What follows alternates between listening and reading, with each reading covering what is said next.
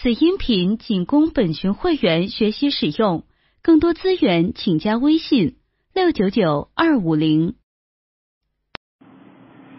大家好，我是云中，今天给大家讲的经典电影是《肖申克的救赎》。这是一部没有得过任何重量级奖项的电影，却好像被我们这个时代的不少影迷奉为最高的杰作。比如国外有 IMDB Top 二百五的一个排名，国内有豆瓣电影二百五的一个排名，那么《肖申克的救赎》都排到了第一位。我们先不纠结这个名次是否合理啊，毕竟每一个人的口味不一样。但是这部电影的广受欢迎，我觉得是毫无疑问的。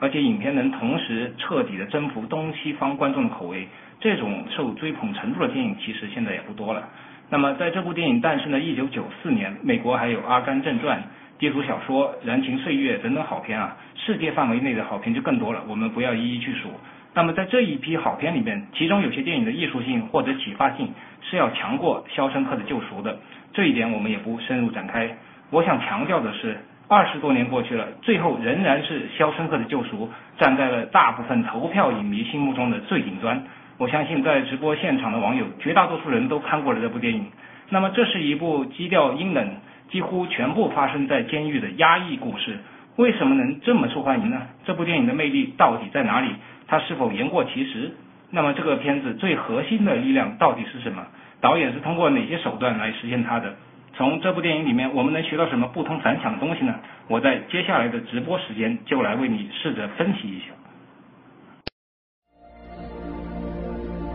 今天你 get 到了吗？微信 i g e t g e t y get get。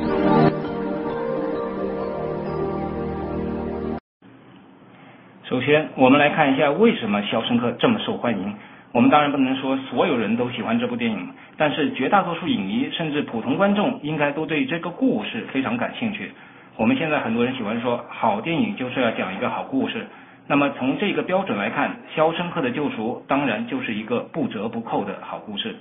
我不打算在这里引用什么编剧的理论来证明这一点，比如说影片分几个大部分，如何划分木与木、长与长之间的关系是如何写作的。这个听上去有点枯燥啊。纯从理论上说，《肖申克》当然也是一部非常严谨、非常漂亮的作品。但是如果一个编剧光是按着理论来写作，是不会写出真正杰出的剧本的。他只能写出一个流水线式的剧本。《肖申克》这个故事的灵魂其实存在于大量的细节当中，无论是大的概念环境设置上，还是剧情走向、人物对白与动作、服装、道具等等细节啊，这些东西我们晚点会谈到。那么，首先我要提出一个总的观点，就是这部电影为什么会广受欢迎？大家看了之后为什么会非常有共鸣、非常有感触呢？这并不是因为它是一个越狱的题材，也不是因为它讲到了希望是个好东西，要么忙着活，要么忙着死这样的道理和金句，而是它整个故事其实讲的就是每一个人的人生道路的故事。也就是说，《肖申克的救赎》讲的不光是安迪和 Red 的故事，它更多讲的就是你的故事。那么可能有朋友会说，我老婆又没出轨，我又没被陷害入狱，这个故事跟我有鸡毛关系？其实我们看故事不能只看一个表面的情节。为什么大家看《肖申克》时会特别有感触？为什么有些点特别打动你？那是因为这个故事其实很聪明的用了表层的叙事掩盖住了实际的核心故事。那么这个底下的核心故事与监狱没有直接关系，但还是与反抗、自由、希望等等关键词是密切相关的。我换一个形容的方式一说，你就懂了。这就好比啊，你就把你整个常规的人生看作是一个监狱，就是这个肖申克的监狱，就是你的人生监狱。那么监狱长呢，就是你生命中的最大敌人大 boss。那么谁是你人生的大 boss？这个因人而异啊。那你因为什么进了监狱？我们先不讨论。总之，没有正常人会愿意待在这个监狱里。这个监狱就是一个比喻，就像你生活中最常见的那些对你造成束束缚、对你造成压力、让你无法摆脱的事物，就好比啊一份让你很痛苦的工作，或者是一段让你很痛苦的感情，或者是过着看不到未来、找不到方向的无趣的生活。所以呢，我们都渴望反抗，渴望自由，哪怕渴望有一段小小的休息的时光。就像这个片子里边，罪犯们在早上十点的屋顶惬意的喝着小酒一样啊，这些情感都能在《肖申克的救赎》里找到。有的朋友也许会问啊，你这样联想，纯属脑洞开得太大，过度解读了吧？那你听完我下一段的解释再说。为什么我要说这部电影的监狱是人生的比喻呢？我们来看情节。这个安迪进入监狱，等于是他的人生从头开始了。他要重新学习所有的事物。我们看到刚才我发的那张图，一开始这个安迪就被脱光了，冲水，像一个 baby 一样赤条条的，这叫重新做人。我们记住这个意象之后会有对应的啊。接下来这个安迪首先要学会规矩啊，重新做人的一个规矩。这些规矩呢，包括了衣食住行。影片对这四样新闻都进行了一个描述啊，包括监狱里的衣服是什么样的。吃饭的食堂是什么样的？住的地方是小格子，只是你不用花钱买啊。然后平常出来行走，也就是操场上这个放放风，这不正是衣食住行嘛？四个元素，影片全表现了。然后你还要开始交朋友，开始在监狱里工作。你看这整个事件啊，就跟你日常要做的事没有什么区别，一个毛样。依我看，很多人的日常的生活空间也没比安迪好到哪里去。也就是在家吃个饭，出门上个车，到公司工作，我感觉你们连放风的时间都没有。那么大多数犯人呢，并没想过怎么逃离这样的生活，但安迪就不一样了，他一开始就精心策划，要的就是自由。放到我们的现实生活里，我们也想要自由啊，比如说财务自由，想去哪玩去哪玩多好啊。但是你有没有安迪这样的毅力，用二十年去挖一个洞呢？那么安迪会被包格斯兄弟这样无端充满恶意的人暗算。现实生活中，谁又没遇到过这样的小人？那么刚开始，安迪工作有了起色啊，他获得了这个监狱长的信任，并且干起了实事，搞起了图书馆。然后呢，老板只不过是利用他，玩弄他。这种情节你在生活中熟不熟？那么我们看《肖申克监狱》里还有一个词叫体制化。开始是监狱管制你，后面你却依靠着他，你离不开他了。你再也不想，也没有能力去为生命做出改变了。听上去嘛，也挺像咱们公务员单位的啊。所以说呢，如果你肯仔细分析影片中的情节，你就会发现，《肖申克的救赎》你可以当成是一部职场的电影，或者是讲述你人生困境的电影。因为真正讲人性的故事，很多都是类似的，尤其是讲到你心坎里去的那些故事，他们都在诉说人与外部世界的对话或者是对抗啊。最后你可能会失败妥协，也可能会暂时的胜出。那么对于创作者或者是导演、编剧来说，选择一个什么样的结果，也就是代表着他的创作的人生观。所以这个肖呃肖申克的导演达拉邦特啊，他一直不愿意拍摄现在这个两人相见的最后的大团圆的结局，因为他认为可能是人生没有什么大团圆嘛。但是观众希望看到大团圆，所以影片的结局就拍成了现在这个样子。那么你满意吗？好了，我们第一部分的讲解先到这里，接下来是第二部分，我将详细的讲讲本片的故事好在哪里，怎么个好法，编导又是怎么把这个故事讲得扣人心弦的。那么我们先暂停一下，回答一下现场观众的几个问题。啊，你们现在提的这些问题，你听完我整个讲解，可能就会有一个结论了。这部电影的视听语言其实算不上杰出，但是它很贴切。非常的准确，所以说我在后边还有一个部分是专门讲一讲它的视听语言的。啊，那个部分其实不是比喻，只是影片会去，他去展示这个监狱里的生活。那么展示生活的过程，他就会把正常一个人会经历的一些生活的事情可以展示出来。那么我觉得你可以认为它是比喻，可以不认它比喻，但它展现的生活的细节和质感其实都是铺天到了，只是说怎么理解是每个人的问题。啊，摩根·弗里曼的旁白很重要。我后面在这个第二部分会讲到他为什么要使用旁白这种手法，有对影片有什么帮助。训练这个视听语言的训练其实是一个比较专业的训练，它不是说你看一些电影或者是看一些影评就可以学到的，它是需要有一个循序渐进的一个训练过程，就像我们小学学语文或者是学汉字、学数学一样，它其实有个过程的。比如说我以前。上过的视听语言课，第一课就是拍摄不同的原型，或者是说在你的生活中找到不同的原型，但这个原型你要拍在镜头里，然后每个镜头的里边的原型的形状是一样大的，这也是一个很好的视听语言的练习，你可以试一试，这样你会发现生活中很多东西你平常根本没发现过，或者是你也没有关注过，呃，如果你就是就去找圆形，或者找三角形，或者找四方形，你可以想一想生活中哪种形状最多，哪种形状最少，这都是训练你这个。对影片的印象敏锐的洞察力的一个办法，一个帮助的办法。我觉得没有代入感很正常啊，不是每个故事都能够打中所有观众的。其实看一个电影或者是感觉一个故事，还是跟自己的人生经历、阅历以及这个艺术或者是说对这个叙事的这种感受力相关的。呃，刚才很多听友和网友对这个故事的概念设计。有自己的不同见解或者是看法，那么我觉得这个很正常，因为光有一个好故事的概念是不够的，故事的讲法才是决定你这个故事品质的根本性的元素。就像你要创业一样，你光靠一个点子或一个概念，可能是暂时吸引到人们的眼光，但能不能执行到位，能不能把能量在合适的地方用合适的时机释放出去，这才是关键。听上去我们的节目好像是在谈这个成功学啊，但其实可以说这部电影讲的也是成功学。因为他讲的就是一个人如何能在一个封闭系统里成功，并最后摆脱这个系统的故事。我们当然还是回到故事上来啊，《肖申克》是怎么讲故事的？怎么就能把故事讲到现在很多网友认为的第一位呢？这里边的门道非常多。今天的时间也比较短，我给大家简单的总结一下《肖申克的救赎》的核心叙事方式，我称之为三反叙事。三反是哪三反呢？就是反面、反衬、反转。我们先来说什么是反面。看过《肖申克》的朋友们都会对影片的主题印象很深刻，也就是希望是个好东西，自由是个好东西。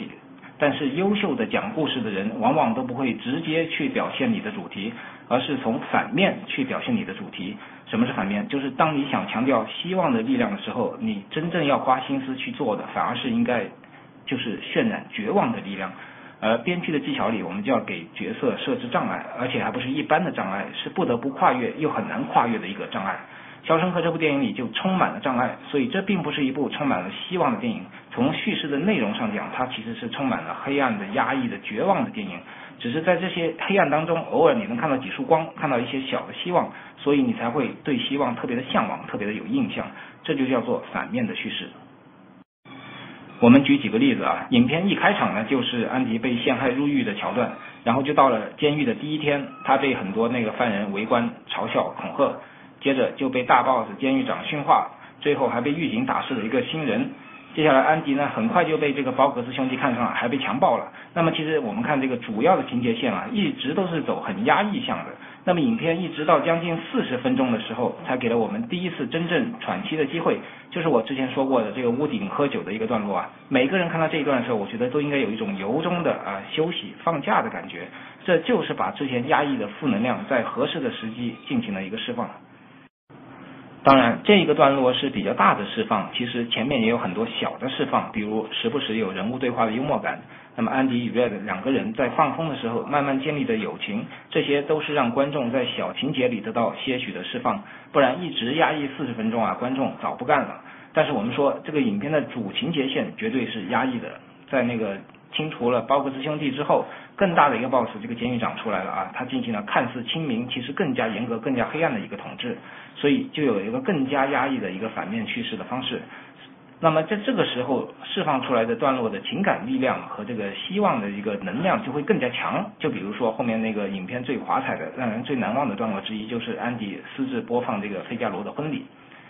那么我们说到这个反面叙事啊，它其实的另一种发展方向就是叫反向的叙事，就是观众预想到什么，我就不给你什么。比如一般的罪犯。坐完牢出狱了，都是又吃又喝又玩妞，有的还被以前的犯罪分子勾引，继续做坏事；有的呢就洗心革面，回归家庭做好人了。但这部电影里的罪犯出狱后，跟所有人的正常期待都不一样，他们过着比普通人还普通的生活，没有人他招他们惹他们，自己却过不下去了。应该说，这就是一个很精彩的反面，或者说是反向的一个叙事技巧。这个编剧的设计核心点就在于，人人都想出去，出去之后发现还不如在里面待着呢。那么这部电影就把整个监狱外的生活，我们人人都认为是最正常的一个现代化的生活，被编剧的这种反向思维给做成了一个监狱的感觉。又回到了我最初说的啊，生活就是每个人最大的监狱。所以你怎么能对这个故事不产生共鸣呢？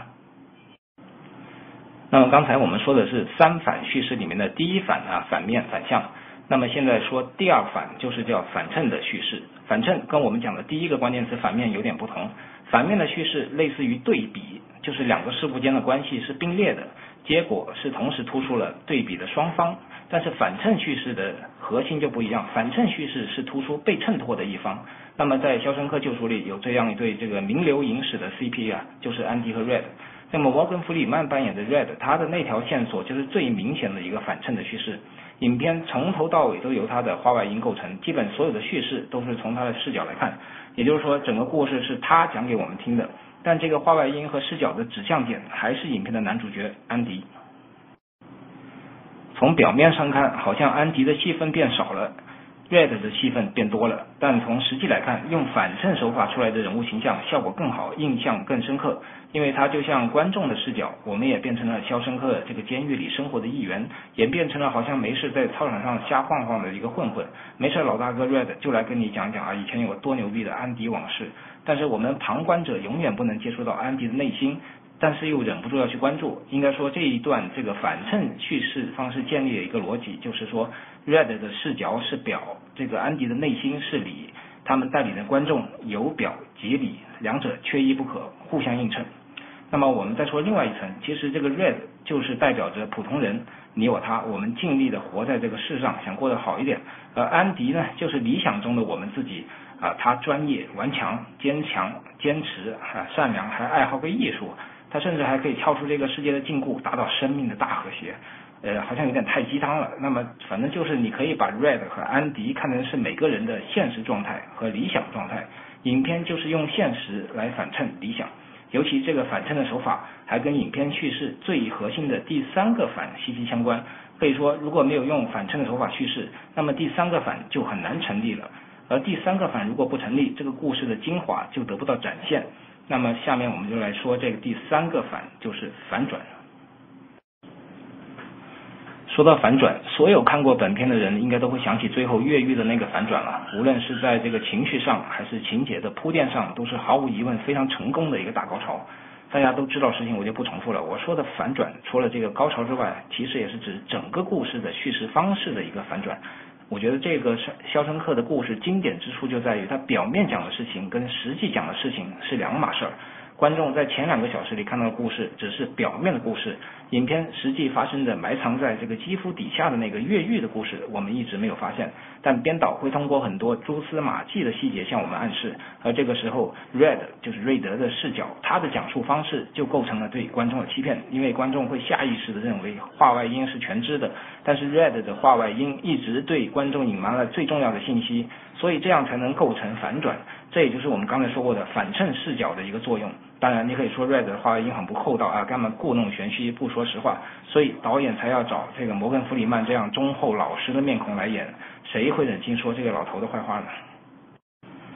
我们继续来说反转啊！这部电影看到两个小时之后，我们才发现，不光是越狱进行了反转，之前所有的情节和细节也都进行了反转。包括安迪为什么爱磕石头啊？他为什么喜欢三宝石到处乱晃？为什么喜欢女明星海报？为什么要借这个圣经？为什么还要积极帮监狱长洗钱？总之，之前我们看到的所有正常的叙事细节、正常的生活举动，在这个反转之下，都赋予了第二重的含义。从人物塑造的方面来看，影片对安迪的人物关系也进行了一个循序渐进的反转叙事。简单的说，就是所有跟他发生关系的人和事，最后都有一个反转。包括他刚进监狱时，Red 与他的关系啊，其他狱友与他的关系都是陌生的、不信任的。然后是狱警与他的关系是恐吓的、强权的，还有监狱长与他的关系，这些都是一个阶梯式的，一个个进行反转。最开始就是 Red 跟他成为朋友了，然后是狱友、狱警全部被他收服了。当然，安迪跟大 boss 的关系设置还经过两次的这种转折。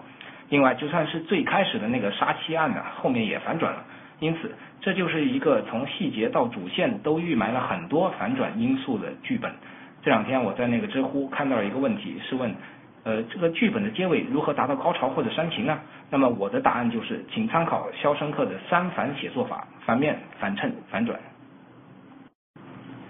我们之前也讲到啊，为什么大家喜欢看《肖申克的救赎》，并且会被打动呢？可能你自己都不知道自己为什么要喜欢这部电影，那就是因为在现实里面，我们的生活、我们的工作、我们的人生缺乏反转，在各种束缚、各种压力和各种偏见下面，生活平平淡淡的就被体制化了，时间就过去了，时间都他妈去哪了？但是安迪呢，却能抱着恒心，用自己的能力给生命来了一次大反转，这不就是我们每个人都向往的吗？所以不是安迪要得到救赎，而是观众的人生要得到救赎。所以电影的造梦，它不光是造一个世界，更是给你造一个向往，造一个希望。从这个意义上看，《肖申克的救赎》是一部非常成功的给影迷洗脑的作品，洗到了投票投出历史排名第一的一个地步。好了，我们第二部分的讲解先到这里，接下来第三部分我将具体分析影片的高潮段落，讲一讲本片的导演技巧还有电影语言。我现在回答几个现场观众的问题，大家也先消化一下这个三反的叙事。用反转技巧的电影很多，比如说萨马兰的电影，但是像《肖申克》这样从内容内涵到整个形式故事就是铺设的这么好的反转，非常少见，我暂时想不起来。因为《阿甘正传》太正能量了，《肖申克》大多数时候是负能量，那跟我们生活很相似，这样在负能量之下的反转才更有共鸣吧。那个阿甘一向都是很顺的啦，他虽然是他他的核心是傻人有傻福，这个跟很多人。这个生活其实并不能产生太多的共鸣，我觉得。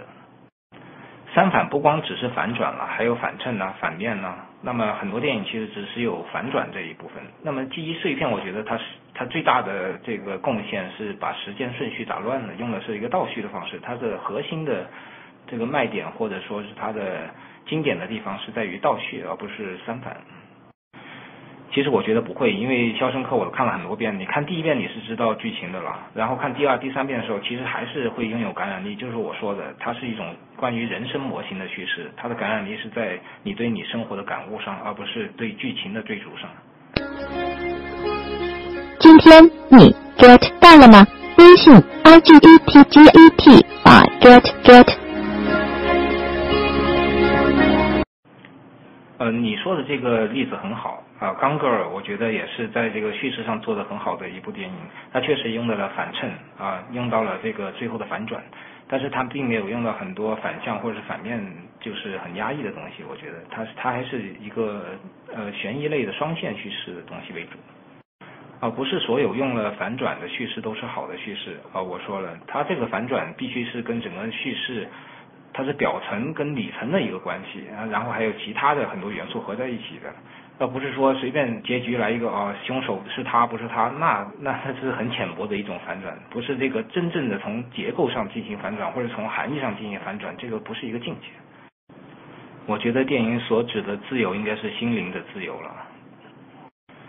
当然有编剧的功劳，但史蒂芬金的这个原著的。这个设定也很重要，我觉得一半一半吧。但是编剧如何层层的把这些结构，然后还有叙事的细节一点点铺陈出来，这个是需要很深的一个功夫的。那么我觉得这个本片的编剧应该占百分之七十的功劳。其实，是的，这个老无所依他其实用的反转只不过是就出乎类型的一些惯例，比如说男主角忽然就死了，就是那个牛仔，然后也没有交代。就是他是他这种反转确实是更生活化、更残酷的。那么我在后边也会讲到类似的一种反转的方式。刚才我们讲的大多数都是编剧方面的理论和设定方面的理论。那接下来我给大家具体分析影片的其中一段啊，看一下导演的手法。这里我只能直接剧透了，没看过这部电影的朋友们最好还是先找片子来看。我来讲讲这个影片的高潮段落，就是监狱长发现这个安迪。忽然消失了。其实这一段也能代表影片的整体风格，也是影片最好看的一段，因为在叙事上的技巧啊，营造出了强大的一个悬念。那么这是一个这个单人牢房的空间，四周都充满了方形的图案和一些坚硬的线条啊，比如说墙壁的竖线条、窗框和铁门的竖线条，包括墙上的海报也是长方形的。这个安迪的牢房啊，是一个压抑的规则的空间。我传一张图，大家看一下。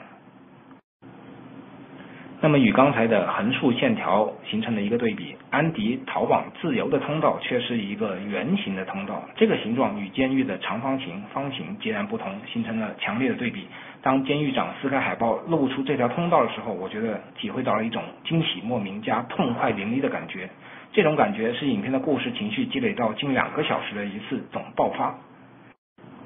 那么接下来，故事就把之前所有的叙事浮现全在这个段落里收拢了，并且从两个时间维度展开。那么这个高潮段落，我们是要特别注意一下时间元素的一个处理啊。这部电影的时间基本上是顺序的，只有在开头段落有一个交叉剪辑的段落，就是杀老婆的场景与法庭辩论的场景交叉起来了，之后就一直很老实，就是按照时间的顺序来拍。直到这个高潮的越狱段落啊，这个段落其实一开始还是顺序的，比如说监狱方发现洞之后进行事后的搜索，在河里发现了小石锤，这个时候大家就一直被强烈的这个悬念勾引着，就是安迪到底是如何越狱的呢？那么从新闻记者的一个照片有一个镜头开始啊，时间就进入了倒叙的一个阶段，叠化到了之前安迪最开始执行越狱计划的时刻。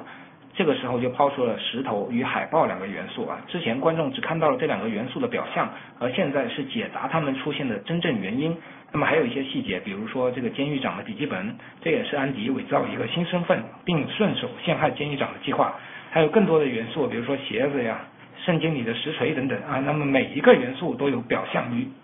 每个元素都有表象与真相的两层意思。那么这也就是我们之前说过的反转，它不光是视觉上的，也是叙事上的。这让之前我们观察安迪的每一次举动都充满了一个解谜的快感。时间上呢，也一直倒叙到越狱的前一晚。整个倒叙的时间，其实在影片里只有两三分钟，但是却集中了之前一百多分钟留给观众的压抑、不爽和悬念，让越狱的过程呢，不但是影片戏剧冲突的一个高潮，更是情感释放与智力较量的高峰。我觉得这里用的手法就像是我们熟悉的那个古典的本格推理电影，最后有一个名侦探站出来啊，把之前的线索一一道来，解释案情的谜团。可以说这一段倒叙的节奏感与信息感的控制是非常精确的，每一秒钟都不能浪费，因为导演正在把这个之前积累了两个小时的注意力，呃，如果这个时候观众已经把自己完全交给了导演，那就意味着影片叙事是彻底成功了，它可以就是一会儿放一会儿收，就像这个牵线木偶一样，就很自如了。我们看刚刚传的这张图啊，这一段是在下水道的爬行，也就是影片在动作场面上最紧张的一个时刻。这个段落还集中了全片最强烈的一个声音处理啊，就是雷雨声，还有砸那个下水道的声音，还有这个从黑暗的通道里爬向自由的这个镜头啊，是这个影片里最肮脏的一个地点，又是最光明和最兴奋的一刻啊，这有一个强烈的对比。但是导演呢，在这里并没有放任这个情绪自流啊，大家煽风点火。他这个地方还是用那个 Red 的旁白贯穿了，保持了一种看似冷静，但是在内心好像又为朋友狂喜的感觉，让我们不由自主的为这个安迪喝彩。而且我觉得他这个时候用这个话外音呢，是压低了整个叙述的一个调子，这就是为了一会儿的高潮的一个逃离的段落做了一个有力的反衬和铺垫。我们可以回忆一下，当安迪爬出管道以后啊，伴着雷声和泥泞。闪电，还有轰鸣的这个音乐声，以及全片最具感染力的一个俯拍的镜头，这个时候无论是镜头的运动啊，还是剪辑动态啊，都达到了一个高高峰。这个时候再也不需要旁白了，就是让观众啊去静静的去投入、去感受。我们可以看到这个安迪在雨中获得自由的镜头啊，就好像看到一个人的心声一样。这个时候你再回想一下，他刚刚到监狱的时候，光着身子被冲水的那个镜头，两个镜头对比一下，是不是很感慨？那么可以说，这一整段的越狱高潮戏分成了两个小段。第一小段是回溯这个越狱的准备过程，是一种剧情上。那么这一段的越狱高潮戏是分成了两个小节。第一小节是回溯整个越狱的准备过程，是一种剧情上的这个逐步解疑。那么第二小节呢，就是动作场面的逐步升级，并且在这个视觉的影像上达到了影片的一个高潮啊。这一段无论是情感上、冲突上啊、故事上，还是说电影语言上，都是影片的一个最高点。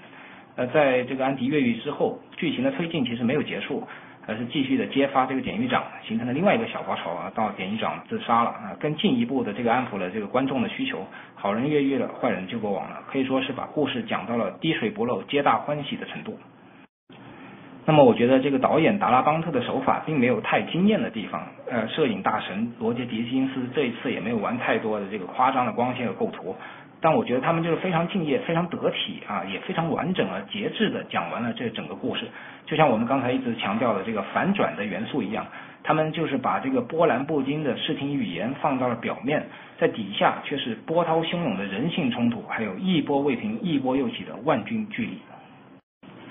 好了，我们第三部分的讲解先到这里啊。接下来最后是第四部分，我将简单讲一讲啊，我们或者说这个中国电影能从这个《肖申克的救赎》里学到什么？能学到吗？啊，我先来回答几个现场的问题。呃，你观察的很对，这个雨就是其实也起到我刚才说的反转反衬的一个作用，就是说它可能开始是压抑的，但最后逃离的时候又是自由的，就是这种反转，其实在视觉上它也就是跟影片的那个叙叙事是一致的。呃，如果非要挑剔的话，其实有一些剧情上的逻辑问题，或者说是合理性问题吧。比如说安迪为什么在监狱里十几二十年了，连个牢房都不换一次？如果换了一次，他不就全完蛋了吗？就他可能会有一些这种问题，或者是一些巧合的问题吧。但我觉得整体上没有什么特别大的一个问题。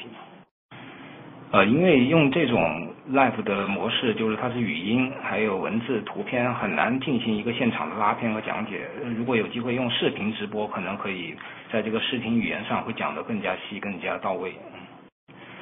你知道结局后，你会发现，呃，你在看的时候，你一方面你可以更加投入的去体会这个故事。体会它的节奏，体会它的一些情感。另一个，如果你从专业的角度，你可以非常好的去学习它的手法、它的技巧啊，什么时候转折，什么时候铺垫，那个细节是如何呼应的。我觉得《肖申克的救赎》是一个编剧的教科书吧。是的，我觉得你这个问题很好。这个是所有专业编剧都面临一个问题，就是说，当你一个理论，就包括我说的那些三反的理论，你理论上会执行的很好，但实际上是不是能传达出来？我觉得这是创作的一个奥秘。有的时候就是一顿一一段对白，或者是一个小段子，好笑的段子，它其实就会化解这种。长时间的压抑和绝望。那么，我觉得这部电影其实有很多黑色幽默的小段落，或者是一些搞笑对白。比如说，他的狱友去帮他捡石头，结果捡到了一坨马粪或者马屎什么的，就类似这样的东西，它可以在绝望中让你带来一些生机，带来一些幽默啊。我觉得这个东西就是一种编剧的能力和技巧的平衡度。我觉得所谓的传统的好莱坞故事片都有很多种啊，爱情片啊、西部片啊、黑色电影啊，其实每一个故事结构都不一样，你很难拿一个统一的模式去套。只是只是说这个《肖申克的故事》，它铺垫的时间会非常长，然后高潮的时间都是挪到很后边。那么就算是现在的美国片都很少这样做。就它其实是一个很大胆的，但是它在处理每一个戏剧性转折的时候，用的还是比较传统的一些技巧。就它在铺垫的过程中用的还是比较传统技巧，只不过它是比较大胆的把整个铺垫的过程拉长，然后加入了很多我说的表层叙事跟底层叙事啊，还有很多细节的呼应。就它其实是一个有点实验性的作品吧，因为这部电影都快两个半小时了。那么如果是从主流的好莱坞故事片来说，呃，尤其是以前啊，就这种长度的会少，当然这几年可能会多一点，都是漫威那些也是拖的超长的。我觉得那些拖长了倒反而是没必要，它没有什么叙事的含量。我觉得就看你自己的需求吧。比如说我个人来说，我拍《呼吸正常》的时候，完全是拍给自己看的，然后是拍给广州的一部电影，是很任性的电影，所以我就没有考虑过任何观众的感受。那么我下一步可能就有投资了，或者是要有一些商业的诉求，那我肯定要讨。就就要考虑我这个目标观众他们爱看什么，就用什么样的作品来就对得起这些这些人。我觉得这就是看你的目的，嗯。然后如果是欣赏电影的话，我觉得就不需要去管这些事情了，你就看你合你口味的就可以了。第四部分就想讲一讲《肖申克救赎》跟我们中国电影或者说我们其他电影的一些关系吧。我估计很多制作人都想过要复制这个《肖申克的救赎》的成功。但直到现在，我们好像也没有找到第二部达到这个影响力的。就算是导演自己啊，这个达拉邦特企图自己复制过这个作品，就是他继续改编这个史蒂芬金的小说《绿里奇迹》，然后这个片子也是讲述监狱和人性的故事，还请来了当时最大牌的汤姆汉克斯。这片子好像也获得一些反响，但跟《肖申克》的这个影响力比是不可同日而语的。因为如果只从这个表面的类型方式和结构上来讲，《肖申克》并不是一部很容易成功的一个作品。它的成功，我觉得是它底下的那些东西，这个人生故事的精简模型，还有就是包括我说的这个三反的叙事策略的成功，当然也加上天时地利人和了，故事、导演、演员正好产生了奇妙的化学作用。另外还有一个观众缘的问题啊，回到我最开始说的，为什么一个监狱题材的故事会让大家莫名其妙的产生共鸣呢？因为它讲的不是监狱嘛，它讲的是你的人生。所以说呢，把一个看似小的空间、看似小的题材、看似小的故事，让它的内涵与内核无限的扩大，也就是变成一个人生叙事的一个模型。这种编剧的思维，我们是可以借鉴和学习的，而且也相对容易入手。但是要做得好的难度当然是非常大的。我之前说过，这个《肖申克的叙事》是两层叙事，反转叙事，就是表层你要做的滴水不漏，然后底层的反转才能击中人心。能做到这一点的类型片其实不多的。我目前暂时能想得起来的犯罪片的例子，其实也是大家比较熟悉的电影啊，比如说大卫芬奇的《十二宫》，比如说奉俊昊的《杀人回忆》，这些都是通过一个案件讲尽人生的一个好故事，所以他们我觉得都是经典。但由于他们这两部片子的励志指向还有成功学的指向没有《肖申克》那么强，而且相反啊，《十二宫》和《杀人回忆》的结局都是非常现实的，甚至有些是残酷的。这种处理，我觉得在艺术层面上段位更高，但是在受欢迎的程度上肯定就会下降了。那么在华语电影里，我觉得比较接近《肖申克》这种模式的片子，可能就是杜琪峰的《银河印象》了。他的《枪火》啊、BTU 啊、黑社会等片子，其实也都是在小格局的空间里表现出更大的野心和更深的含义。但也是由于这个创作风格和价值取向的原因，《银河印象》的电影还是进入不了大众审美和普通观众都追捧的这种级别。其实说到这里，我觉得有一部华语的艺术电影，其实格局和影响力也很像这个《肖申克》，当然大家是在完全不同的两个领域和层面了。那么这部电影呢，就是我个人心目中的华语电影的最佳啊，《古岭街少年杀人事件》，它是从一起凶杀案辐射到了整个社会和时代的风貌。虽然片子没有什么商业片或者娱乐化的元素，但是力量非常大，影响也非常深远。我觉得它也很深刻地展现了人性的问题，更加刻骨地揭露了这个世界的本质。那么我们说到《肖申克》里面的对世界的观点是啊，希望是个好东西；但是《孤岭街》里面的观点是这个世界是不会为你改变的。那么说回到现在的华语电影，我觉得近几年创作的势头还是很不错的，关键也有很多新导演和新编剧入场了。从这个商业片的领域来看，大家都想讲一个好故事。去年也出现了像《新迷宫》《师傅》这样不错的一个类型片的故事，而且他们故事底下的那个深层的文化基因、社会基因等等元素与故事表面啊进行了一个交织和互动。我觉得这些地方做的都不错。虽然在导演的层面，大家因为经验和风格的问题都各有长短，但是本质上来讲，我觉得华语电影的好故事还是会越来越多。也是因为啊，我们会研究像《肖申克的救赎》啊这种是靠着故事核心去取胜的电影，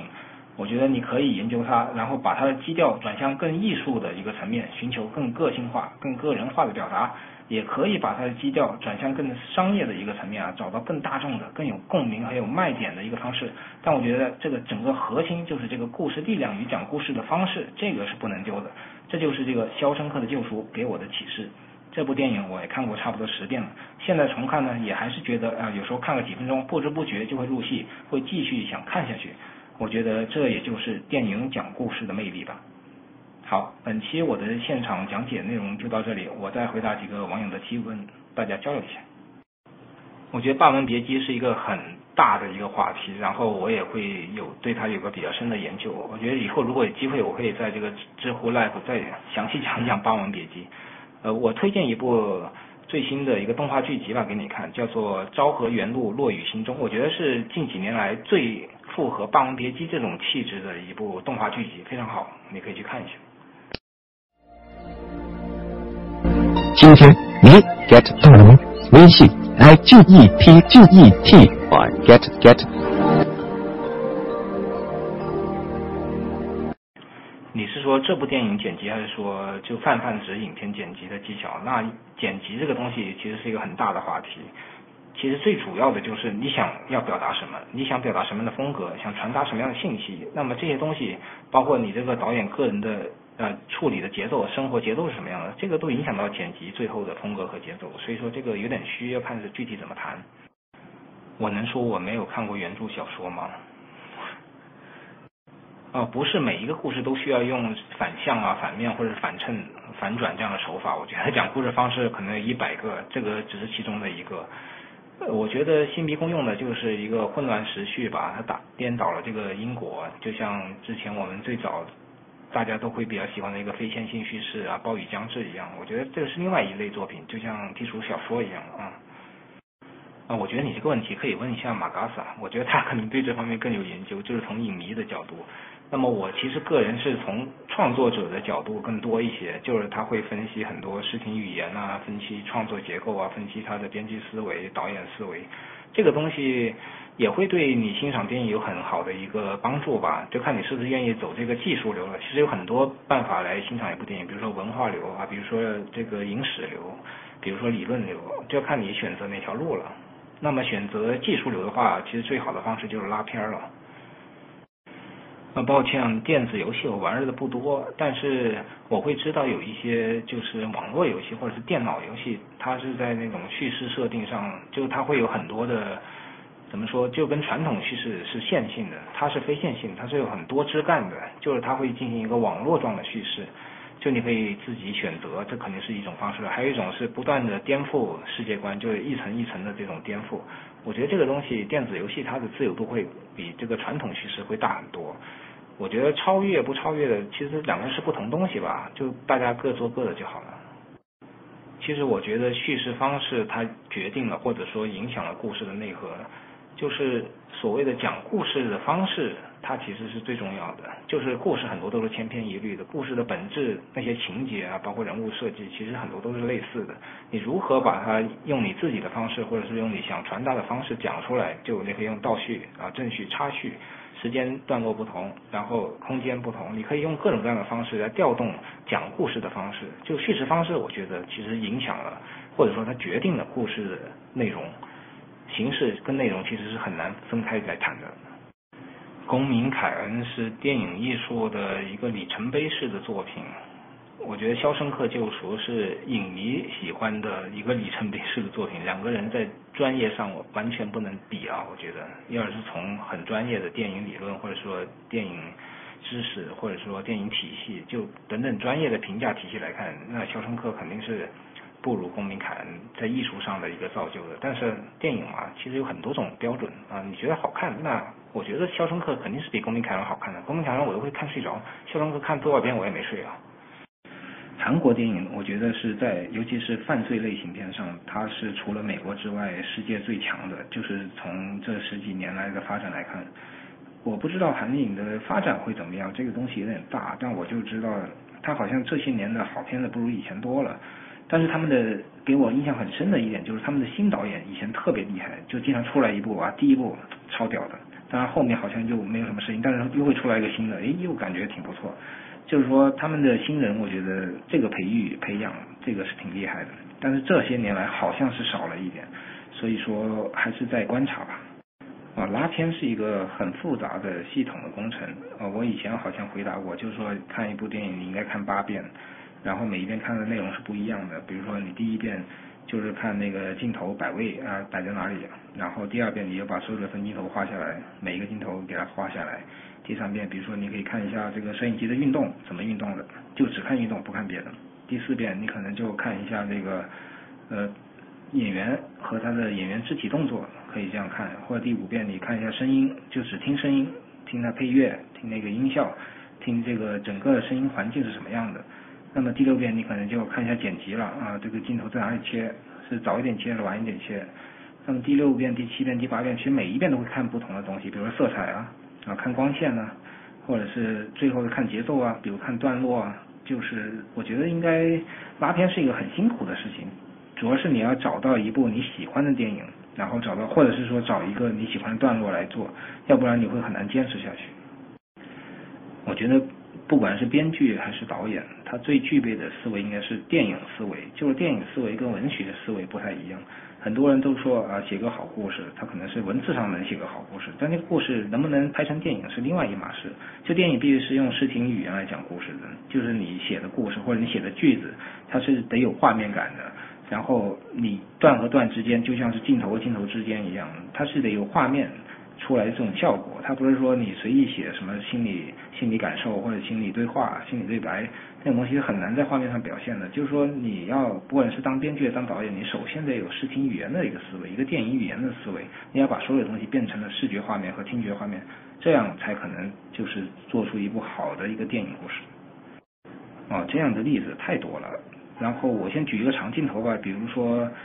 那个的 Player 大玩家就是罗伯特奥特曼的那个第一个镜头，就他那部电影第一个镜头是个长镜头，这个。无论是调度、表演、摄影都是很上乘的。然后说一个不是长镜头的吧，就是比如说马丁斯科西斯啊，他的那个愤怒的公牛，你随便找一段，我觉得都是很上乘的一个镜头。我觉得学习这个电影镜头或者叙事，最最好的方式是看电影。其实那些编剧理论书啊，或者是关于电影镜头分析的书，它还是不如你看电影来的直观。然后如果你愿意去分析这些，就是你把你觉得比较喜欢的电影，把它的故事、把它段落拆解开来，其实你的收获应该会比一般的编剧书还大。但是编剧书你可以看一下，作为一个参考。呃，我个人推荐的电影类的书籍就是大卫·伯德维尔写的一些书，但是电影形式与风格那些，我觉得还可以。呃，如果这部电影不采用旁白叙事，我觉得就少了反衬这一条很重要的一个叙事线索，就它整个基调可能就变掉了，就你的投入感可能也不足了，然后它这个悬疑感可能也没有现在这么强烈，所以说我觉得会是一个比较根本性的严重的影响吧。如果不用这个视角的话，我觉得最重要的素养就是热爱电影。那么不管是你是从事导演、编剧也好，或者是影评也好。那么长时间的、长期的一个持久的热爱是很关键的。就像这个《肖申克救赎》里边，他要很长时间的坚持做一件事才会做成功。那么我觉得现在国内这个行业里，很多人其实已经不热爱电影了，所以做了电影出来总是没有生命力、没有热情。那么我觉得最重要的素养应该就是爱电影。今天你 get 到了吗？微信 i g e t g e t 啊 get get。